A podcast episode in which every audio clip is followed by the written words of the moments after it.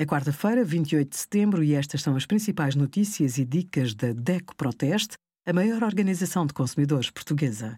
Hoje, em DECO.proteste.pt, sugerimos Legionela, o que é, como se transmite e como prevenir a infecção, preço dos brócolos já aumentou mais de 50% este ano e o melhor seguro multirriscos habitação no nosso simulador.